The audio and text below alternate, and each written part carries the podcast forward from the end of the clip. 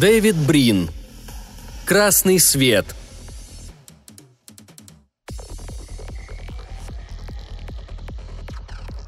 Мы спокойненько направлялись к скоплению Геркулеса, никого не трогая, когда капитан сообщил по интеркому, что нас преследует.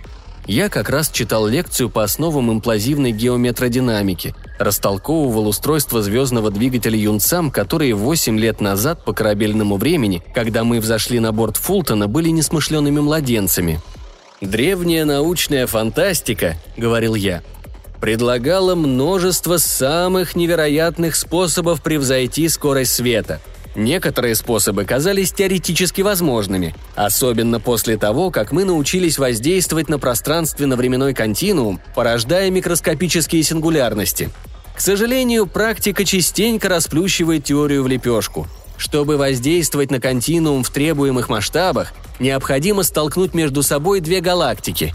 Посему мы перемещаемся в пространстве в полном соответствии со старым добрым законом Ньютона – Каждое действие предполагает противодействие. Правда, нашим предкам и не снился тот способ, каким... Изложить принципы физической геометрии мне не удалось.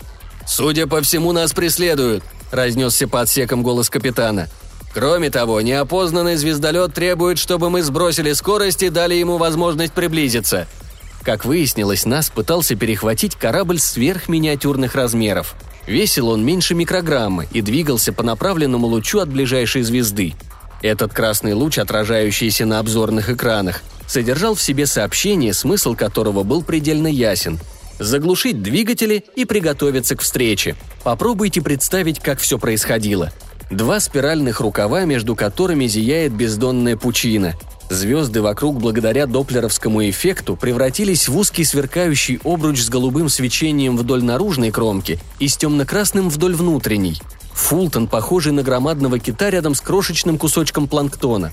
Когда мы уравняли скорости, наш транспорт, битком набитый людьми и прочими обитателями старушки Земли, очутился бок о бок с чем-то вроде зонтика. Этот зонтик отличался изысканным дизайном и, как не замедлило выясниться, обладал даром речи.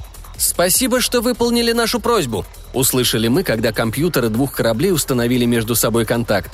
«С вами говорит представитель межгалактического корпуса неукоснительных прагматиков, сокращенно КНП». Никто из нас слыхом не слыхивал о подобной организации. Однако капитан ответил, как ни в чем не бывало. «Неужели? Чем мы можем быть полезны?»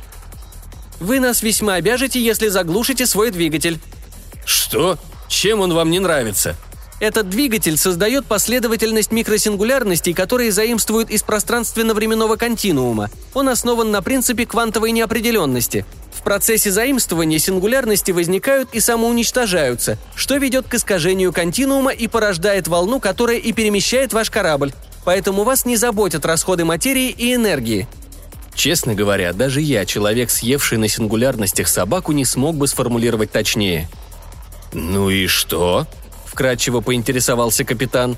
Таким образом, вы путешествуете от одной звездной системы к другой, причем с высокой относительной скоростью. Совершенно верно. Это нас вполне устраивает. Вот почему звездный двигатель столь популярен. В том-то и дело, отозвался представитель прагматиков. Я преследовал вас с одной единственной целью – попросить, чтобы вы перестали его использовать. Ну и дела, доложу я вам. Агент КНП утверждал, что звездный двигатель по сути своей безнравственен и смертельно опасен.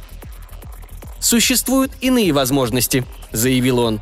«Можно перемещаться по направленному лучу из исходной точки, как я. Естественно, в этом случае вам придется покинуть свои тела и путешествовать в качестве компьютерных сущностей.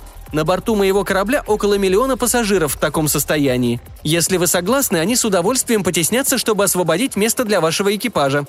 «Спасибо не стоит», – пробормотал капитан. «Нас вполне устраивают наши тела. Вдобавок, предложенный вами способ передвижения, по правде сказать, не внушает оптимизма. Он не слишком удобен. Зато экологически и космически безопасен, тогда как ваш грубо нарушает природу континуума». Мы навострили уши. Галактический кодекс разрешает колонизировать планеты только тем, кто заботится об экологии. Это продиктовано не столько соображениями морали, сколько стремлением сохранить места обитания для наших внуков и правнуков. Последняя фраза агента КНП поставила нас в тупик. «Что значит грубо нарушает?» – осведомился я, поняв, что капитану просто нечего сказать. «Мы всего лишь взрываем за кормой небольшие черные дыры и двигаемся вперед на взрывной волне. С каких это пор вносить нечто в пустоту означает нарушать целостность континуума? «Подумайте», – посоветовал агент. Подобным образом вы непрерывно увеличиваете расстояние, отделяющее исходную точку от места назначения. «Верно», — согласился я, — «но всего-то чуть-чуть, а одновременно мы идем с большим квазиускорением, которое приближает нас к скорости света. Вам, безусловно, так удобно, однако как насчет остальных?» «Кто такие эти остальные?» «Все прочие обитатели Вселенной», — заявил агент, в голосе которого прозвучало раздражение. «Продвигаясь к цели, вы увеличиваете расстояние между точками А и Б и затрудняете тем самым дорогу тому, кто, возможно, пойдет следом». Я расхохотался. «Вот именно, возможно. Понадобятся миллионы кораблей, сотни миллионов, чтобы произошло заметное расширение континуума. Между прочим, Вселенная и так расширяется. И от чего это происходит, по-вашему?» – перебил агент. Я на какое-то время утратил дар речи и тупо уставился на экран. «Что?» – я сглотнул. «Что вы имеете в виду?» КНП осуществлял благородную миссию. Его агенты сновали по галактикам, тем, что видны с Земли и многим другим, побуждая близоруких разумных существ вроде нас изменить свои взгляды. Задуматься о будущем, не портить жизнь грядущим поколениям. Этим они занимались на протяжении тысячелетий – «Похоже, к вам не очень-то прислушиваются, верно?» – спросил я, кое-как оправившись от изумления. «К сожалению, да», – мрачно ответил агент. Вселенная продолжает расширяться, расстояние между звездами увеличивается, из-за чего прежние средства передвижения устаревают, а принципы физической геометрии приобретают все большую популярность. Ведь это так удобно. Отказываются в основном древние, умудренные опытом расы. Те, что моложе, как правило, отвергают наши советы. Я оглядел рубку нашего замечательного корабля, куда набились любопытные. Дети, супруги, родственники. Люди в компании с домашними животными. Существа из укромного уголка Вселенной, устремившиеся покорять галактику. Судя по словам агента, мы не одиноки в своем стремлении, горячем желании повидать мир, в порыве торговать, колонизировать, покорять. Да просто двигаться. Выходит, мы типичные покорители пространства. «Да», – сочувственно подтвердил я, так оно, по всей видимости, обычно и бывает. Агенты КНП продолжали преследовать наши корабли, взывали к разуму, использовали уговоры и угрозы, убеждая нас остановиться. Однако уговоры не действовали. На голос разума никто не обращал внимания, а угрозы были пустыми, как пространство между звездами. С тех пор я не раз встречался с агентами КНП. Они поистине вездесущи, весьма настойчивы и крайне редко добиваются успеха. В большинстве случаев их хрупкие, похожие на зонты кораблики попросту не замечают, принимая красный луч на обзорных экранах за очередной выкрутас релятивистского пространства. Признаться, теперь я смотрю на это немного иначе. Расширение Вселенной, которое мы приписывали Большому взрыву, в значительной мере вызвано звездными двигателями. Континуум искажается, расстояния увеличиваются, участь грядущих поколений осложняется. Словом, Вселенная расширяется, Каждый год, каждый день, когда кто-либо озабоченный исключительно собственными нуждами выходит в космос.